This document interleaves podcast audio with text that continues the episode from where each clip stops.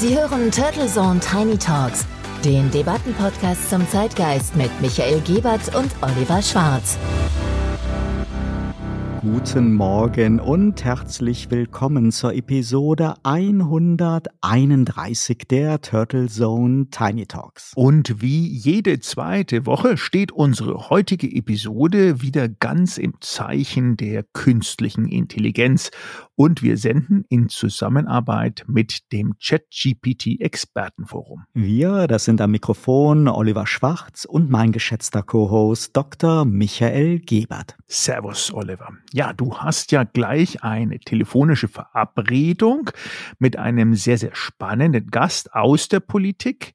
Aber erstmal wollen wir einen gewissen Rückblick wagen auf die letzte Woche. Es gäbe zwar viel zu reden über tragische U-Boot-Expeditionen zur Titanic, über den ebenso tragischen Zustand der deutschen Fußballnationalmannschaft, über Daniel Günthers ballermann-taugliche Laila-Performance bei CDU sucht den März-Nachfolger und natürlich über die Gefühle von Wannabe-Rammstein-Zerstörerin Kyla Schicks. Aber wir fokussieren auf die künstliche Intelligenz und da ging es in den letzten Tagen wieder spannend zu. Ja, der Fokus ist KI und du hast recht. Damit man muss ja wirklich nur einen Blick ins ChatGPT Expertenforum werfen, liebe Hörerinnen und Hörer. Und da ist ein Beispiel, ein Beitrag von dir über die Pariser Luftfahrtschau. Da geht es nämlich darum, wie denn auch hier in diesem Industriebereich der Stand der künstlichen Intelligenz im Mittelpunkt war. Denn für die gesamte Luftfahrt ist das mittlerweile auch ein Schlüsselthema. Man mag es kaum glauben. Und die, die es nicht gelesen haben, Oliver, magst du uns da mal kurz das zusammenfassen und abholen? Sehr gerne. Auf der gestern eben zu Ende gegangenen Paris Air Show lag ein Augenmerk der Luftfahrtindustrie natürlich auf den zunehmenden Herausforderungen eines wirtschaftlichen Luftverkehrs, aber natürlich auch auf den immer strengeren Umweltnormen. Die Herausforderungen sind groß und die künstliche Intelligenz bietet sich dabei als Schlüsselwerkzeug an von der Konstruktion neuer Flugzeugmodelle bis hin zur Optimierung von Betriebsabläufen und Emissionsreduktion. Besonders hervorzuheben ist die KI Roadmap 2.0 der Europäischen Agentur für Flugsicherheit, die einen menschenzentrierten Ansatz für die Integration von KI in der Luftfahrt betont und dabei auf Sicherheit, ethische Erwägung und eben den menschlichen Faktor fokussiert. Auch in der Wartung und Produktion zeigt KI in der Luftfahrtindustrie beeindruckende Auswirkungen. Die zunehmende Digitalisierung und Datenmenge ermöglichen bessere vorausschauende Wartungssysteme, dieses Predictive Maintenance, die Ausfälle halt schon vorhersehen und präventive Maßnahmen ergreifen können. Und zusätzlich optimiert die KI Flugrouten zur Reduzierung von Kohlenstoffemissionen und unterstützt die Fluglotsen in Echtzeit, um Verspätung zu reduzieren. Ja, und im Bereich der Sicherheit, da kann KI beispielsweise zur Erkennung von Fremdkörpertrümmern auf Start- und Landebahnen, man erinnert sich an den schlimmen Unfall mit der Concorde oder zur Vogelradarüberwachung beitragen. Und natürlich kommt KI in Zukunft auch immer mehr in der Luft zum Einsatz und wird dann Piloten und Crew entlasten. Aber die EASA betont auch, wie wichtig Vertrauen ist. Ich glaube, das ist klar in der Luftfahrtindustrie, daher dieser menschenzentrierte Ansatz. Ja, soweit Michael mal eine ganz kurze Zusammenfassung. Es lohnt sich wirklich, den ganzen Beitrag zu lesen im ChatGPT Expertenforum. Ja, das ist in der Tat sehr, sehr spannend und ich kann mir, glaube ich, ganz ehrlich gesagt auch noch nicht so vorstellen, zum Beispiel einen völlig pilotenfreien Flug idealerweise von der KI durchzuführen. Also da hätte ich schon entsprechenden Respekt vor und ich würde, glaube ich, noch nicht in dieses Flugzeug steigen. Spannend fand ich auch in diesem Zusammenhang KI die gewaltige Finanzierungsrunde für ein Start-up, das Mistral AI, einem ganz jungen Unternehmen, das gerade erst aus der Taufe gehoben worden ist und schon die gewaltige, zumindest für europäische Verhältnisse gewaltige Finanzierungssumme von 105 Millionen Euro ans Land gezogen hat. Und die Nachricht betitelten wir hier im ChatGPT-Expertenforum mit Die KI-Welle rollt. Wer ist denn da jetzt dahinter? Hinter dieser Mistral AI steht ein Trio ambitionierter Franzosen. Wir wissen ja in Frankreich, ich hatte ja die Gelegenheit auch dort bei der Paris Blockchain Week und da ging es auch um AI dabei zu sein, ist ja alles sehr, sehr zentral um Paris, im Speziellen im AI-Bereich um die sogenannte Station F. Da kommen die auch aus diesem Dunstkreis her, diese drei Franzosen. Und an der Spitze steht der Firmenchef Arthur Mensch. Jetzt könnte man sagen, Nomen est Omen, AI und Mensch. Ja, aber es ist sein Name, also wirklich toll, der ja seine Spuren äh, nicht nur irgendwie verdient hat, sondern in den letzten drei Jahren bei DeepMind, das ist nochmal zur Erinnerung, Googles KI-Schmiede, Dort hat er sie verdient, seine Erfahrungen und Spuren und hat dort auch an den großen Sprachmodellen mitgearbeitet. Und die Erfahrung bringt er jetzt ein und wird dabei unterstützt von seinem Chefwissenschaftler, dem Guillaume Lampel, der 2022 bei Facebook im Meta-Konzern das Sprachmodell LLama betreute, sowie von einem Technikchef, der Timothy Lacroix, einem weiteren Mitglieds aus diesem Meta-Team. Also man sieht, ich glaube, die Idee, der Name und diese doch sehr, sehr beeindruckende Korrespondenz, wo die Gründer gearbeitet haben, hat auch einen massiven Eindruck hinterlassen bei den Investoren, die dann ihre Portemonnaies aufgemacht haben. Zumindest planen die mit ihrem AI-Konzept, mit Mistral, ein Sprachmodell speziell für den Einsatz in Unternehmen zu entwickeln. Und die genauen Details sind zwar noch wirklich äh, ja sehr, sehr vage gehalten und geheim, aber was bereits bekannt ist, ist, dass die Software als Open Source Modell, sobald sie draußen ist, dann auch zur Verfügung gestellt werden soll. Und das bedeutet dann wiederum, dass der Quellcode natürlich öffentlich gemacht wird.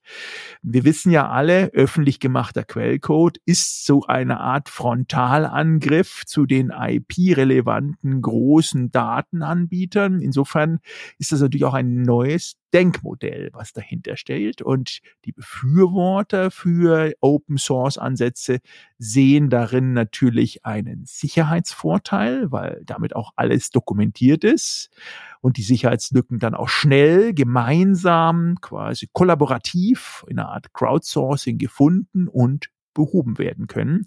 Auf der anderen Seite sehen natürlich diejenigen, die das kritisch beobachten, gerade die Offenheit auch als Angriffspunkt für mögliche ja, befeindete IT-Nationen oder andere IT-Teams, die sich dort ein bisschen oder sehr äh, stark ähm, inspirieren lassen an den Open-Source-Modellen.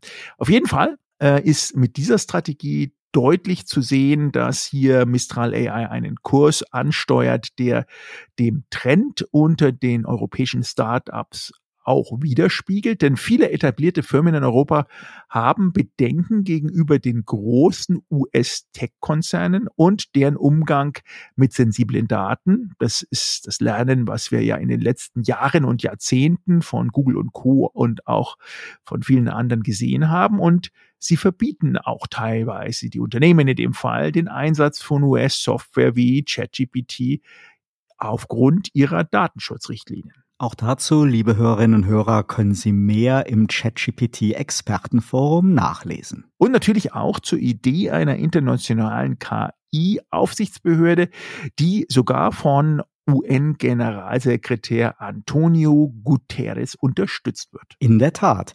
Er hat damit reagiert auf entsprechende Vorschläge und Forderungen und kann sich eine internationale KI-Aufsichtsbehörde so ähnlich der Internationalen Atomenergiebehörde vorstellen. Er stellte jedoch klar, dass die Schaffung einer solchen Behörde von den UN-Mitgliedstaaten selbst ausgehen müsste und nicht die Aufgabe vom Generalsekretariat der Vereinten Nationen sei.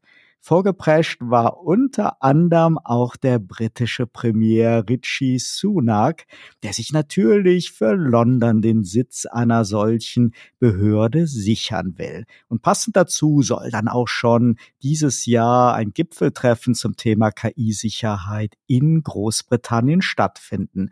Guterres unterstützt diesen geplanten Gipfel, betonte jedoch auch, dass vorab ernsthafte Arbeit geleistet werden müsste. Er beabsichtigt zeitnah einen wissenschaftlichen Beirat aus KI-Experten und leitenden Wissenschaftlern von UN-Organisationen zu berufen. Insbesondere warnt er aber auch vor den möglichen Gefahren von KI, insbesondere der generativen KI. Und er sagt, die Warnsignale für die neueste Form der künstlichen Intelligenz, die generative KI, sind ohrenbetäubend. Ja, da spricht ja was Wahres. Generative KI klingt ja ein bisschen ja, kryptisch und äh, unkompakt, aber das ist sehr eines dieser heißesten Themen aktuell.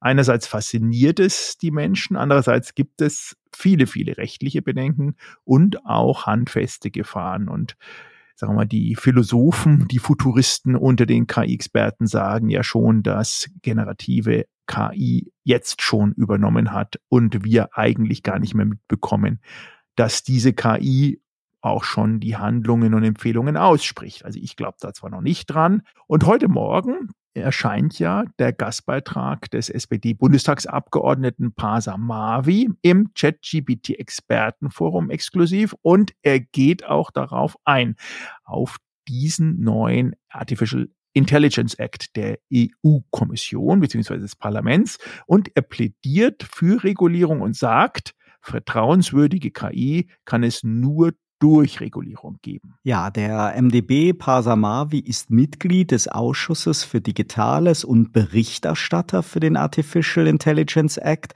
und sein Gastbeitrag ist wirklich sehr spannend und eine unbedingte Leseempfehlung. Umso mehr freue ich mich gleich mit ihm darüber sprechen zu können nach einem kurzen Sponsorenhinweis. Dieser Podcast wird Ihnen präsentiert von Visual Communications Experts. Wir bringen Sie auf Sendung. Video, Livestreaming, Webinare und Podcasts. Ihre Experten für Audio und Video in der Unternehmenskommunikation. Weitere Informationen unter www.visual-communications-experts.com. Am Telefon bin ich jetzt verbunden mit Pasa Mavi, Bundestagsabgeordneter und Mitglied der SPD-Bundestagsfraktion. Als Mitglied des Ausschusses für Digitales und Berichterstatter für den Artificial Intelligence Act setzt er sich unter anderem für eine Regulierung von künstlicher Intelligenz ein.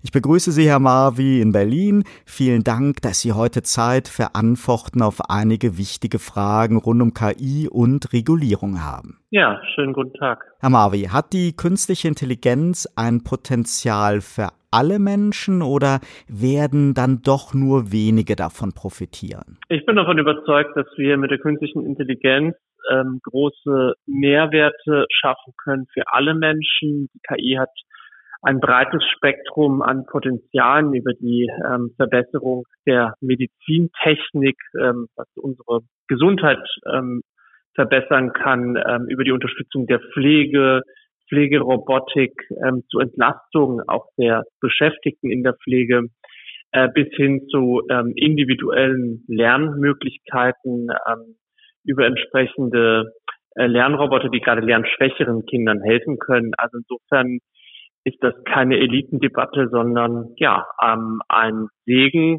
ähm, für viele Menschen. Eine häufig gehörte Kritik bezieht sich ja auf die verwendeten Trainingsdaten beim maschinellen Lernen der Systeme. Laufen wir da, wenn diese so ein einfacher Querschnitt der im Netz verfügbaren Texte sind, eigentlich in die Gefahr von sehr, sehr einseitigen, vielleicht sogar diskriminierenden Outputs? Ja, wenn ein System nur von einer einzigen Lebensrealität ausgeht, äh, finden viele Menschen in den Antworten von generativer KI nicht statt. Das ist ähm, eine Verstärkung von Marginalisierung insgesamt. Äh, ist das Problem, dass wir ähm, eine Intransparenz haben. Die Anbieter lassen sich ja bei ihren Trainingsmodellen und Trainingsdaten nicht in die Karten schauen. Was wir aber wissen äh, und auch schon ähm, evaluiert äh, ist Wissenschaft von wissenschaftlicher Seite, dass die Datenqualität ähm, sehr unausgereift ist, wenn wir ähm, heute äh, sehen, ähm, dass ähm, ja äh, quasi der Großteil dieser gewaltigen Datensätze auf irgendwelchen kompilierten Inhalten aus dem Internet beruht und nicht auf wissenschaftlichen Fakten, dann ist das natürlich ähm, schon per se ein ähm, Inkubator für ähm, möglichen diskriminierenden Output und ähm, ja einfach äh, verdrehenden Fakten. Ist denn nicht umgekehrt dann auch der Eingriff, das Kuratieren der Trainingsdaten auch so ein wenig eine Gefahr der ideologischen Manipulation? Die Anbieter sind ja derzeit nicht wirklich transparent. Ja, das ist ja genau das Problem. Äh, ich würde sagen, ähm, ähm, eher umgekehrt, Entscheidung zum Sagbaren und Unsagbaren liegt heute in der Hand weniger eine Machtkonzentration, die auch ähm, perspektivisch demokratiegefährdend ist. Daher geht es mir um das Thema Transparenz und Kennzeichnung, gerade von generativer KI. Und äh, natürlich müssen wir erheblich investieren ähm, in auf Forschungsebene in die Verbesserung der Trainingsmodelle. Insbesondere Kreative machen sich ja große Sorgen, nicht nur wegen der Fähigkeiten der KI-Systeme bei der Erzeugung von Texten, Bildern und Musik, sondern vor allem auch im Hinblick auf so eine Aushöhlung des Urheberrechts. Was kann und muss man da unternehmen und was kann da helfen? Ja, ich glaube, beim Thema Urheberrecht haben wir in der Tat sehr große Risiken durch generative KI und stehen im Prinzip auch am Anfang ähm, der Entwicklung Gegenwärtig werden die Daten ohne Einwilligung, Kenntlichmachung oder Bezahlung genutzt, ähm, was natürlich dazu führt, dass Kreative auf der Strecke bleiben. Ähm, es ist gut, dass es ähm, ja schon im Urheberrecht, Stichwort Data ähm, Mining Modelle, ähm, äh, gewisse Schranken gibt, aber die schützen zum Beispiel nicht ähm, vor dem Imitieren von beispielsweise Schreibstilen von äh, Autoren, die sich diese Systeme dann aus frei verfügbaren digitalen Texten zum Beispiel ziehen können. Ähm, da werden wir sicherlich noch ähm, deutlich nachschaffen müssen. Derzeit erleben wir so eine Art Verbotsdebatte, die teilweise wirkt, als wäre die KI gerade erst vom Himmel gefallen. Fakt ist aber ja, dass die technologische Entwicklung rasant ist und adäquate rechtliche und ethische Leitplanken noch fehlen und so ein gemeinsames gesellschaftliches Zukunftsbild. Welche Rolle kann Regulierung hier spielen? Ja, Regulierung ist aus meiner Sicht der Schlüssel zu vertrauenswürdiger KI. Die Debatte um Verbote, Moratorien mutet ja zuweilen, zuweilen hilflos an ähm, und ähm, ist sicherlich äh, nichts, was wir so werden äh, international äh, vereinbaren können, auch nicht sinnstiftend, jetzt technologische Entwicklung äh, so auszubremsen. Ich glaube, wir sind auf dem richtigen Weg mit dem Artificial Intelligence Act, mit dem RA der Europäischen äh, Union, ähm, mit dem wir ja umfassend künstliche Intelligenz regulieren wollen und die richtige Balance zwischen Innovation einerseits und ähm, Risiko ähm, Hemmung andererseits ähm, liefern wollen. Und ich glaube, dass das auch ein Modell wird, das prägend sein kann, auch für andere Regionen auf der Welt. Im Kern der Regulierung des Artificial Intelligence Act stehen Risikoklassen. Wurde dabei eigentlich die frappierende Fähigkeiten generativer KI eigentlich ausreichend berücksichtigt? Ja, verwundernswert ist ja, dass äh, die ursprüngliche Verordnung der Europäischen Kommission ähm, äh, das Thema generative KI oder Foundation Models gar nicht berücksichtigt hatte, obwohl ja schon seit Jahren absehbar ist, dass ähm, Sprachmodelle wie ChatGPT so auf den Markt kommen. Für die große, breite Öffentlichkeit ist das jetzt seit einigen Monaten sehr stark greifbar und damit auch das Thema ähm, Entwicklung der äh, KI. Wir beobachten ja, dass die Produkte von Anwendung generativer KI immer eloquenter, immer realitätsnäher und äh, immer glaubwürdiger daherkommen äh, und damit auch ähm, Falsch- und Desinformation ja als glaubwürdig halluzinieren. das stellt uns vor große Herausforderungen. Ähm, jetzt äh, die Positionierung beispielsweise des Europäischen Parlaments zu generativer KI, wie wir die in der Regulierung berücksichtigen, ist ein erster guter Schritt, ähm, dort zu einer ähm, ja ähm, auch Konformitätsbewertung der Risiken zu kommen. Aber angesichts des Tempos und der Beschleunigung der Entwicklung generativer KI würde ich sagen, werden wir sehr engmaschig in den nächsten Jahren das Thema begleiten müssen und gegebenenfalls auch nochmal den AIA ähm, ja, nach, nachregulieren. Herzlichen Dank, Pasa Marvin nach Berlin. Und an dieser Stelle möchte ich noch auf einen spannenden Gastbeitrag von Ihnen zum Thema hinweisen, der ja heute im Online-Portal ChatGPT Expertenforum erschienen ist und der aus meiner Sicht wirklich sehr lesenswert ist. Vielen Dank. Ja, Oliver, das war doch spannend. Also super. Also Nachschärfen ist auch wieder da angesagt, aber ich glaube, wir müssen jetzt erstmal die Trennschärfe zwischen AI Act und der Wirklichkeit auch hier auf dem politischen Sektor stattfinden lassen. In der Tat, wir haben das Gespräch übrigens kurz vor der Sendung aufgezeichnet. Er ist ja überzeugend optimistisch, dass KI Mehrwerte für alle Menschen stiften kann, nicht nur für kleine privilegierte Gruppen. Und er hat auch auf die Knackpunkte hingewiesen, die schon mit den Trainingsdaten beim maschinellen Lernen beginnen. Auch da mangelt es ja an Transparenz. Und im Gastbeitrag geht Marvi dann auch noch kritisch auf das Outsourcing des Trainings von ChatGPT bzw. OpenAI in Niedriglohnregionen des globalen Südens ein. Sein Fazit ist in jedem Fall, dass eine gut durchdachte, umfassende Regulierung besser ist als Entwicklungsstillstand oder Verbotsdebatten und der Artificial Intelligence Act in Europa ist ja derzeit die weltweit erste umfassende Regulierung im EU-Parlament herrscht ja auch große Freude über den Fortschritt und man hat sich ja auf ein Risikoklassensystem verständigt. Jetzt startet der Trilog, also die Abstimmung zwischen Kommission, EU-Parlament und dem Ministerrat. Michael, wie beobachtest du die Entwicklung? Glaubst du, es bleibt bei der nun vorliegenden Fassung der Parlamentarier oder könnten Interessen der Ministerrat vertretenen Mitgliedsländer dann doch wieder alles aufweichen? Ich denke da zum Beispiel an Sicherheitsthemen. Ja, äh, das ist natürlich ein super Einwand, den du da hast, Oliver, denn der Trilog wie du gesagt hast, ist äh, freigeschaltet. Der Weg dorthin ist bekannt.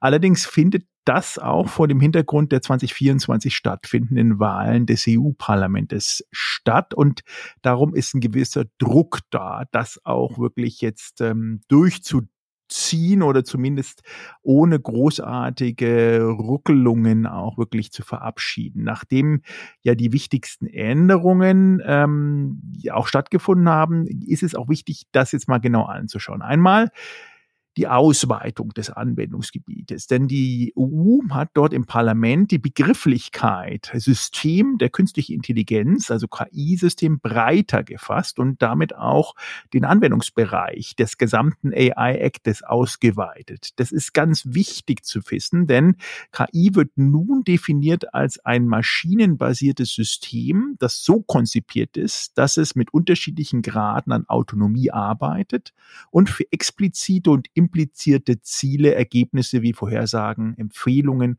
oder Entscheidungen generieren kann, die dann wiederum auch wichtig, Stichwort Metaverse, in physische oder virtuelle Umgebungen beeinflussbar genutzt werden können. So, damit haben sich die Parlamentarier der Definition des OECDs angeschlossen, auch wenn es sich bei dieser Definition um eine der wohl anerkanntesten handeln dürfte, steht sie im Allgemeinen, aber auch in der Industrie in der Kritik, denn sie sei deutlich zu weit gefasst, heißt es aus der Industrie und dass es auch technisch einfache Geräte, wie zum Beispiel Smart Home Geräte oder normale Software, die dann unter den AI Act fallen würden. Das ist eine. Das andere ist, es gibt schlichtweg mehr Verbote als vorher. Zum einen ist auch nach dem Parlamentsentwurf verboten, weiterhin natürlich äh, Systeme, die für nicht wahrnehmbare Manipulation menschlichen Verhaltens, Ausdruck, Ausnutzen von Schwächen einer Person sowie sowas wie Social Scoring benutzt werden. Dazu kommen allerdings noch eine Reihe weiterer KI-Systeme, darunter KI-Anwendungen für Predictive Policing, Risk Assessment Management, biometrische Kategorisierungssysteme, Gesichtserkennungsdatenbanken durch Scraping von Social Media und Überwachungskameras und Emotionserkennungssysteme in bestimmten Bereichen wie Strafverfolgung. Und auch dieses Verbot der biometrischen Identifikationssysteme wurde ausgeweitet im kommerziellen Einsatz, aber weiterhin zugänglich gemacht für nationale Sicherheits- und Intelligence. Äh, bedeutet im Umkehrschritt, dass wenn es ein Akt von nationaler Sicherheit ist, könnten die Systeme für genau die verbotenen Anwendungen dennoch genutzt werden.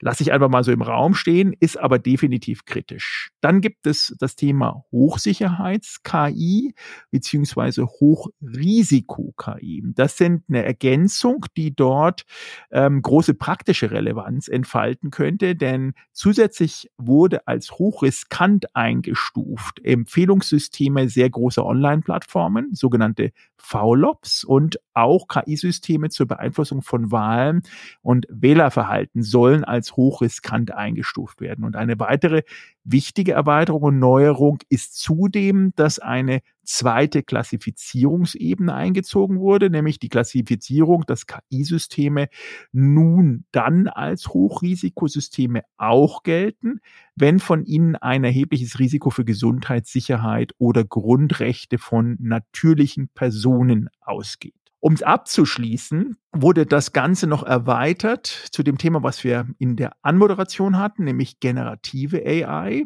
Die wurde da Ende November letzten Jahres auch mit der Veröffentlichung und Einführung von ChatGPT als einer der Impulse noch als Kern in diese jüngste öffentliche Diskussion mit hineingelegt. Und Dementsprechend ist der Vorwurf, dass generative AI in dem initialen Entwurf der EU-Kommission nicht drin war, jetzt auch nachgetragen worden, so dass jetzt das Thema generative AI auch als ja mit zusätzlichen Pflichten auferlegtes Konstrukt von AI zwar gangbar ist, aber dennoch müssen besondere Transparenzpflichten erfüllt werden. Sogenannte angemessene Schutzmaßnahmen ist es dort ausformuliert gegen die Erzeugung von Inhalten, die gegen EU-Recht verstoßen, nach dem Stand der aktuellen Technik und ohne Beeinträchtigung von Grundrechten wie Meinungsfreiheit und den Zusammenfassung von Verwendung von urheberrechtlich geschützten Trainingsdaten. Die müssen wiederum jetzt dann öffentlich zugänglich sein und auch dokumentiert sein. Was mich abschließend zu der Ausführung, um die du mich gebeten hast, ähm, ein bisschen irritiert hat, das hatten wir vielleicht auch jetzt mit Meta und mit den ganzen anderen großen amerikanischen Anbietern zum Thema Datenschutz ja auch schon mal diskutiert, ist die extrem geringen Bußgelder. Also sprich, es gibt zwar ein Regelwerk und es gibt auch jetzt den AI Act, da glaube ich, ist äh, nichts dagegen zu sagen. Die Regulierung ist da, die Vorschriften sind auch da. Aber die, das EU-Parlament hat mit der Anpassung die vorher in diesem Act angelegten Bußgelder deutlich gesenkt. Also man könnte davon ausgehen, dass es hier auch gewisses Lobbying gab im Sinne von, naja, die Verallgemeinerung der Bußgelder jetzt auf Startups und, und nämlich der Größe des AI ähm, beziehungsweise Firma zu machen, wird schwierig werden. Insofern machen wir einen generalistischen Ansatz und senken einfach mal alle Bußgelder. Ob das so gut ist, wird sich zeigen. Äh, die lediglich bei Verstößen gegen das Inkrafttreten und in Verkehr bringen verbotener KI-Systeme gibt es jetzt eine Höchststrafe von bis zu 30 Millionen. Das sind ungefähr ja maximal sieben Prozent des äh, weltweiten Jahresumsatzes äh, von den äh, Systemen. Das ist ungefähr die, die, die Schnittstelle dort. Und die Obergrenzen für KMUs wurden komplett gestrichen, was ein ein ähm, ja, Thema ist, äh, wo ähm, gesagt wurde, das ist eigentlich schade, weil die KMUs sind ja die, die es eigentlich vorantreiben sollen in der EU. Und wenn die jetzt keine Obergrenzen mehr haben, dann stehen die auf dem gleichen Level wie die großen amerikanischen, asiatischen beziehungsweise weltweit tätigen Riesenkonzerne, die Multi-Billion-Dollar-Konzerne. Und damit ähm, sehen sich viele jetzt schon allein durch diese Wegfall der Obergrenze an die wirtschaftliche Leistungsfähigkeit gebracht im Fall einer möglichen Bußgeldregulierung. Und neu eingeführt wurden Bußgeldregelungen für Verstöße gegen die Vorschriften der Datengovernance sowie die Transparenz und Bereinstellung von Informationen unerlaubter Art und Weise. Und auch hier liegt jetzt der Entwurf vor, das Bußgeld in Höhe von 20 Millionen oder vier Prozent des jeweiligen weltweiten Jahresumsatz des abzubüßenden Unternehmens. Spannend. Es bleibt wirklich zu hoffen, dass die jetzt sicherlich notwendigen Kompromisse auch im Wege des Trilogs dann nicht die ambitionierten Ziele wieder nach und nach alle einkassieren. Derzeit sind wir jedenfalls nicht gut aufgestellt, da ohne ein europaweites, ja besser noch in Zukunft internationales gemeinsames Verständnis der Nutzung von KI, auch im rechtlichen und ethischen Kontext die Technologie einfach deutlich schneller voranschreitet, als wir mit den jetzigen vorhandenen rechtlichen Leitplanken darauf reagieren können. Und auch in den Unternehmen sehen sich Entscheider unter Druck gesetzt, schnell für klare Spielregeln zum KI-Einsatz zu sorgen. Und das betrifft wirklich viele Rechtsfragen, nicht nur Urheberrecht und Datenschutz. Ja, da sagst du was, Oliver. Wir sind ja sehr, sehr dankbar, dass sich ähm, das Projekt ChatGPT Expertenforum sehr, sehr gut entwickelt und auch das damit angeschlossene Expertennetzwerk. Und dazu, genau zu dem Thema Rechtsfragen, Datenschutz, Urheberrecht, gibt es einen Fachbeitrag von der Dr. Clara Guerra, der stellvertretenden Leiterin der Stabstelle für Finanzplatzinnovation und Digitalisierung bei der liechtensteinischen Regierung wirklich eine Empfehlung zum Lesen, liebe Hörerinnen und Hörer. Schauen Sie es an und lesen Sie es durch. Es ist aktueller denn je und schlauen Sie sich auf oder schauen sich das nochmal wirklich auch mit ihren Kollegen innerhalb ihres Unternehmens ganz genau an, was das für Effekte und Auswirkungen auf ihre aktuelle AI- und KI-Strategie haben könnte. Absolut. Die Juristin Clara Guerra befasst sich in dem Beitrag mit der KI-Nutzung im Unternehmenskontext zwischen Verbotskultur und ungezügelter Nutzung. Soweit ist halt momentan noch die Spreizung und sie sagt, ein umsichtiger Umgang, eine klare Nutzungspolitik und die Einhaltung da datenschutzrechtlicher Vorgaben, die sind einfach unerlässlich, um die Risiken zu minimieren und gleichzeitig die Vorteile von KI zu maximieren. In ihrem Gastbeitrag geht es um Datenschutz um, und generative KI, um den Umgang mit dem Urheberrecht, aber eben auch um ganz konkrete Empfehlungen an Entscheider, wie sie das Potenzial von KI ausschöpfen können und gleichzeitig die rechtlichen Risiken minimieren. Ja, es geht wirklich nicht darum, KI schlecht zu machen in dem Beitrag oder in irgendeiner Art und Weise dafür zu sorgen, dass man jetzt Angst davor haben sollte, KI einzuführen oder sich damit zu beschäftigen.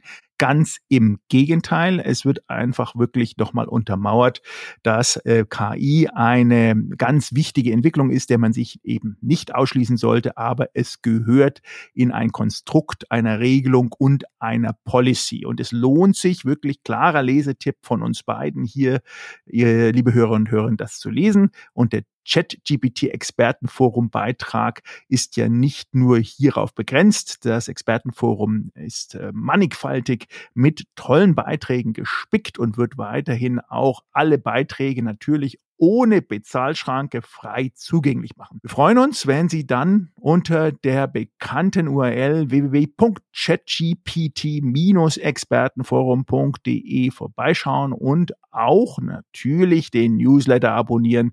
Dann verpassen Sie nichts mehr rund um dieses spannende Thema. Als Goodie, wenn Sie den Newsletter abonnieren, gibt es dann noch einen ganz feinen, tollen Report auf den Spuren von Sam Altman. Sie wissen, der Gründer oder Mitgründer von OpenAI zum Download und Querlesen im PDF-Format. Und natürlich freuen wir uns auch, wenn Sie Turtlesohn Tiny Talks treu bleiben und diesen Podcast auf Ihrer Lieblingsplattform abonnieren. Sie können uns jeden Montagmorgen mit einer frischen Episode hören und jede zweite Sendung hat dann die künstliche Intelligenz im Fokus. Ja, das ist also quasi eine Doppel-Impact-Variante. Wir haben es jetzt doppelt schön und doppelt intensiv für Sie in einem einzigen Abo. Nächste Woche steht dann wieder ein Debattenthema jenseits der künstlichen Intelligenz auf dem Programm. Und das entscheidet sich übrigens immer sehr, sehr kurzfristig. Darum ja Zeitgeist Debatten, feingeistig aufgereitet, aber immer aktuell. Und schön, wenn Sie dann wieder mit dabei sind. In diesem Sinne wünschen wir, das ist meine Wenigkeit, Michael Gebert und Oliver Schwarz, Ihnen eine ganz erfolgreiche Woche und neue spannende Erlebnisse mit ChatGPT und anderen KI-Lösungen. Turtle Zone Tiny Talks, der Debattenpodcast mit Michael Gebert und Oliver Schwarz. Immer zum Wochenstart auf allen Podcast-Plattformen und auf turtlezone.de.